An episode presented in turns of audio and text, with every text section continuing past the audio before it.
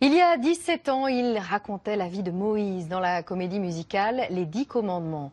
Pascal Obispo s'inspire une nouvelle fois de la Bible pour mettre en musique la vie d'un autre prophète, Jésus. Le spectacle, mis en scène par Christophe Baratier, sera présenté au Palais des Sports de Paris en octobre. Mais avant cela, nous avons assisté au tournage du clip en plein désert marocain, en avant-première, prophétie de Romain Guachon.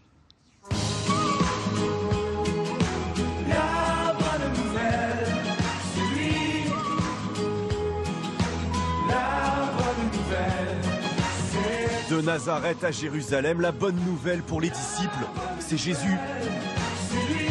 Celui qu'ils reconnaissent comme le Messie est ici incarné par un chanteur libanais, Mike Massy, déjà vedette en son pays.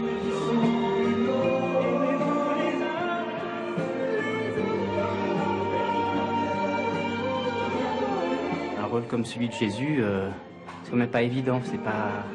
faut avoir cette aura de Jésus tout le temps qui, euh, qui devrait m'accompagner tout au long du chemin. Je passe mon temps à regarder des icônes, euh, des positions, des regards de Jésus dans des icônes et tout ça, pour pouvoir euh, rentrer dans le personnage.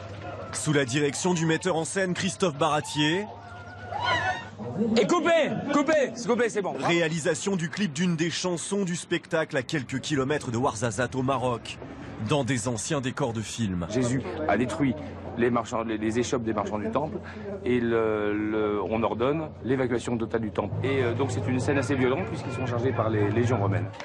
Une centaine de figurants pour illustrer la musique du spectacle à venir, signé Pascal Obispo. Buvez ceci est mon sang. Il faut que vous soyez fort, que vous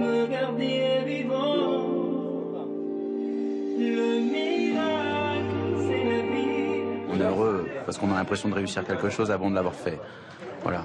Parce que Mike incarne parfaitement le personnage et nous a montré que pendant le spectacle, on va être vraiment, euh, on va être vraiment bah, super. Quoi. Les gens vont, vont vivre ce qu'on a vécu nous. Un conte historique et non religieux.